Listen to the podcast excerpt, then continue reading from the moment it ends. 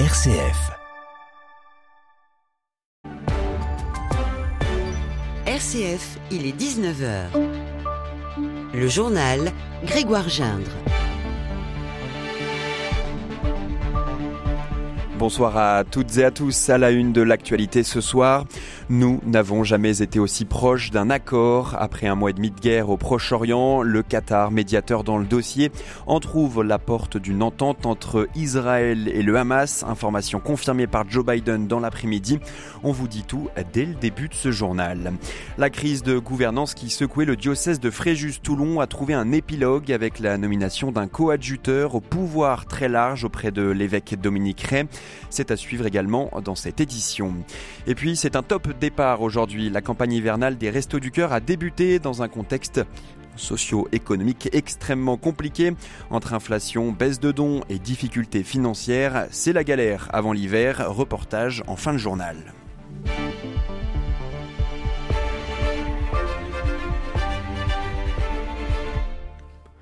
Le mot trêve dans la bouche d'un des représentants du Hamas en exil au Qatar marque-t-il un tournant dans les négociations avec Israël Nous nous approchons de la conclusion d'un accord de trêve. Ce sont des mots prononcés par Ismail Haniyeh la nuit dernière.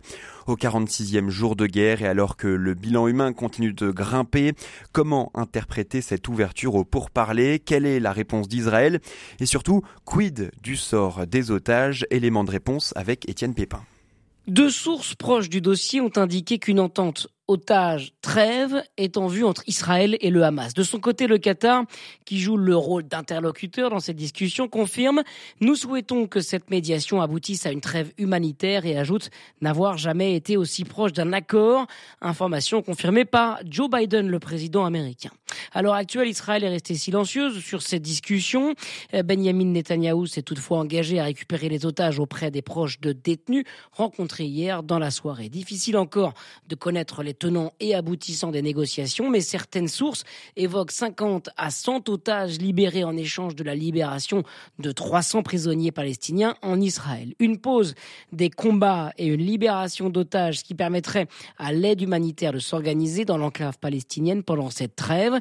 La filière politique du Hamas au Qatar négocie les accords que le Hamas à Gaza devra appliquer. Reste à déterminer si le Hamas de la bande de Gaza de plus en plus autonome du Hamas de Doha les appliquera. Merci Étienne Pépin. Et en parallèle, les affrontements se poursuivent euh, dans le nord de Gaza. L'armée israélienne a annoncé avoir encerclé le camp de réfugiés palestiniens de Jabalia après avoir mené des frappes aériennes et des tirs d'artillerie. Le président chinois plaide pour un cessez-le-feu et une libération des civils, tandis que l'UNICEF parle d'une véritable tragédie sanitaire qui se profile à Gaza.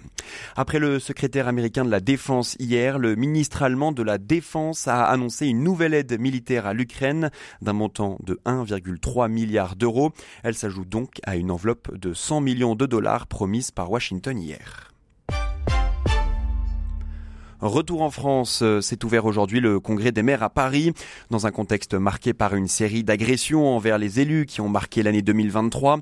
On estime qu'elles ont augmenté de 15% en 2023 après une hausse déjà observée de 32% l'année dernière. Les édiles sont prises en étau entre les exigences croissantes des citoyens et une relation de plus en plus compliquée avec l'État. Le gouvernement, de son côté, assure, je cite, des avancées pour améliorer leur quotidien. L'UFC Que Choisir a saisi le Conseil d'État aujourd'hui, un recours pour euh, dénoncer l'inaction du gouvernement face aux déserts médicaux. L'association veut contraindre l'État à agir efficacement contre ce fléau des inégalités croissantes d'accès aux soins. Explication de Marie-Amandine Stevenin, présidente de l'UFC Que Choisir.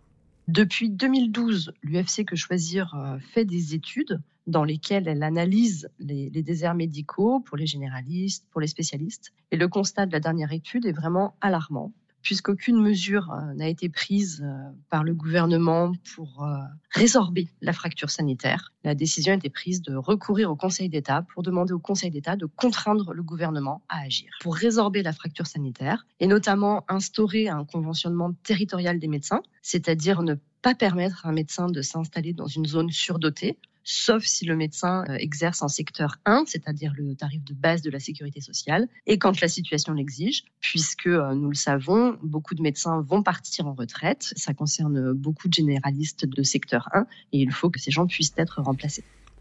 Dans son euh, étude, l'association montre par exemple qu'un Français sur cinq réside dans un désert médical pour l'ophtalmologie, 29% des enfants pour la pédiatrie. Réparer des vies broyées, c'est une euh, ambition de la proposition de loi présentée demain au Sénat, portée par une élue socialiste. Elle propose que la France reconnaisse sa politique de discrimination à l'encontre des personnes homosexuelles entre 1942 et 1982. En cause, ce sont deux articles du Code pénal le premier est issu de Vichy, maintenu jusqu'en 82, condamnant les relations entre personnes du même sexe avant 21 ans.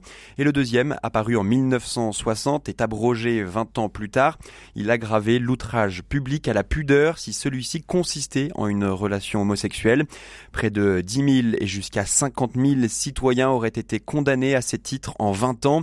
Il s'agit avec ce texte de les réhabiliter, mais aussi de connaître la responsabilité de l'État, Baptiste Madinier.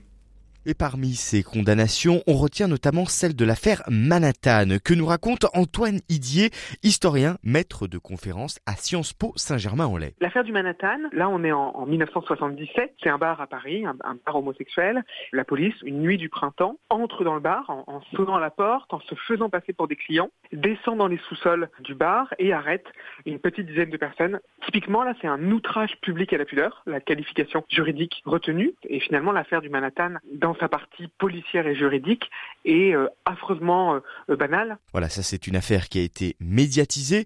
Et si l'historien euh, salue cette proposition de loi fondamentale selon lui, il aimerait quand même la voir élargie. Jusqu'où va-t-on quand on questionne le rôle qu'a eu l'État ou le rôle qu'ont eu les autorités publiques dans le maintien d'une discrimination? Par exemple, dans les années 1980, euh, quand les autorités publiques ont euh, tardé à réagir au début de l'épidémie de sida, parce que cette épidémie ne visait que des groupes minoritaires, des homosexuels, des immigrés, des travailleurs du sexe. Et bien de même, cette absence d'action de l'État est aussi en elle-même une forme de discrimination. Et la proposition de loi prévoit de créer une commission indépendante afin d'indemniser les personnes condamnées à hauteur de 10 000 euros.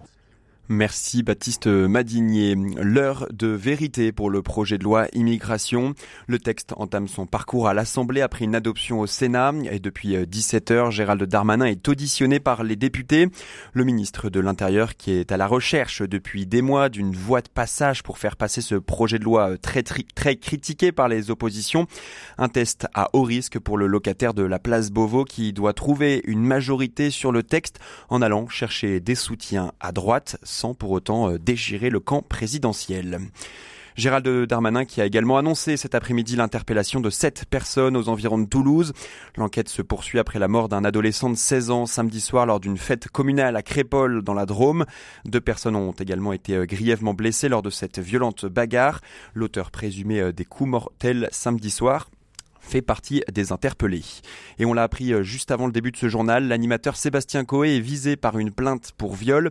Cette plainte a été euh, déposée pour euh, des faits qui auraient été commis entre 2014 et 2022, alors que la victime était mineure. L'information nous vient du parquet de Bourg-en-Bresse.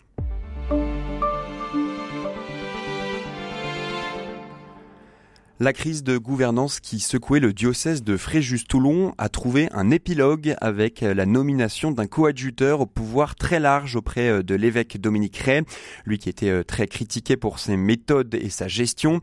C'est monseigneur François Touvet qui a été euh, nommé aujourd'hui par le pape François.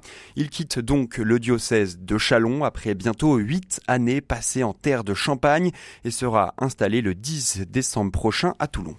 Je reçois cette nouvelle mission comme un signe de confiance de la part du pape pour venir euh, servir une église diocésaine, celle de Fréjus-Toulon, qui traverse une, crise euh, très difficile depuis quelques mois. Je suis serein, conscient de la mission qui m'attend, je suis réaliste devant la situation et en même temps j'éprouve de la joie spirituelle à répondre une nouvelle fois à l'appel du Seigneur en, acceptant d'abandonner ma propre volonté ou mes propres projets et du coup ben, c'est un vrai arrachement à vivre euh, en partant euh, de la Champagne, en quittant le diocèse de Chalon pour lequel j'ai donné toute ma vie, tout mon cœur, toute mon énergie, toute ma passion évangélique, euh, toute l'ardeur de ma foi. Donc il me faut quitter rapidement la, la Champagne pour rejoindre Fréjus-Toulon. Voilà tous ces sentiments un peu mêlés.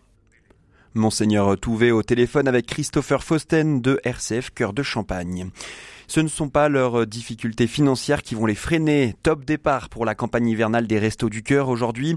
C'est dans un contexte difficile avec l'inflation et la baisse des dons que les Restos du Cœur ont été obligés de durcir les barèmes d'admission. Un chiffre pour bien se rendre compte, l'association a accueilli 1,3 million de personnes en 2022-2023. C'était 1,1 million lors de la période précédente. Les bénévoles doivent désormais dire non à certaines familles dans le besoin. Reportage de Stéphanie Parot, RCF Méditerranée. Depuis l'annonce du président des Restos du Cœur, le centre Toulonville doit refuser quelques habitués. Malgré cela, le nombre de bénéficiaires explose dans ce lieu de distribution, plus de 170%. Le local de nourriture se situe au fond de la cour. Qu'est-ce que vous voulez? Vous voulez du lait? Donnez-moi une bouteille d'huile.